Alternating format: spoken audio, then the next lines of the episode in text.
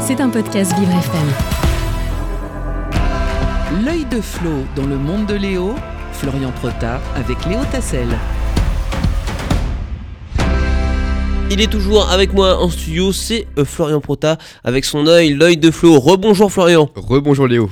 On a appris euh, ce mardi que Pierre Palmade a été remis en liberté sous contrôle judiciaire, une décision qui peut surprendre quand on connaît les lourdes charges engagées contre le comédien. Il doit cependant se soumettre à plusieurs obligations pendant cette période, Florian. Alors tout d'abord, cette remise euh, en liberté de Pierre Palmade fait suite à une décision de la Cour d'appel de Paris. La raison, la santé du comédien est non compatible avec une incarcération. Il avait en effet fait un AVC le 25 février dernier, mais voilà, ce n'est pas pour autant qu'il ne doit pas, comme vous l'avez dit, respecter quelques règles de cette liberté temporaire. Tout d'abord, il doit suivre des soins, notamment de désintoxication, à cause de sa dépendance à la drogue. Il est aussi euh, dans l'obligation de rester en France et de ne pas aller à son domicile et au lieu de son accident en Seine-et-Marne.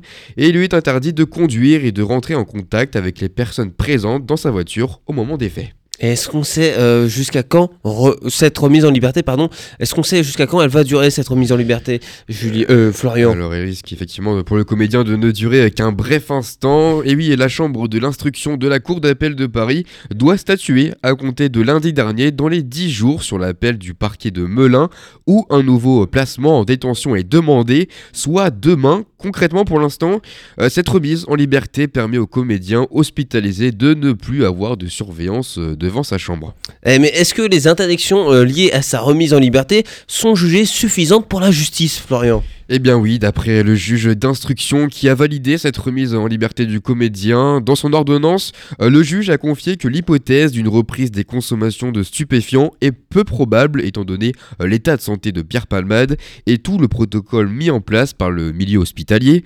La conduite d'une voiture après avoir pris de la drogue est encore moins probable, des hypothèses qui ont forcément pesé sur cette décision. Du côté des réactions, plusieurs personnalités sont montées au créneau sur cette affaire, comme Julien Lepers dans une interview pour le podcast La Série. Il dénonce notamment le lynchage médiatique que subit l'acteur. Avant le procès, il est déjà mort, a déclaré l'ancien animateur de Questions pour un champion.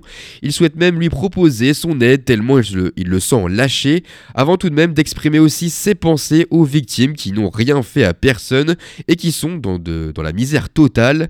Des déclarations qui sont un peu limites quand on sait qu'une famille entière a été brisée à cause des bêtises et des euh, dépendances excessives de certains. C'était un podcast Vivre FM. Si vous avez apprécié ce programme, n'hésitez pas à vous abonner.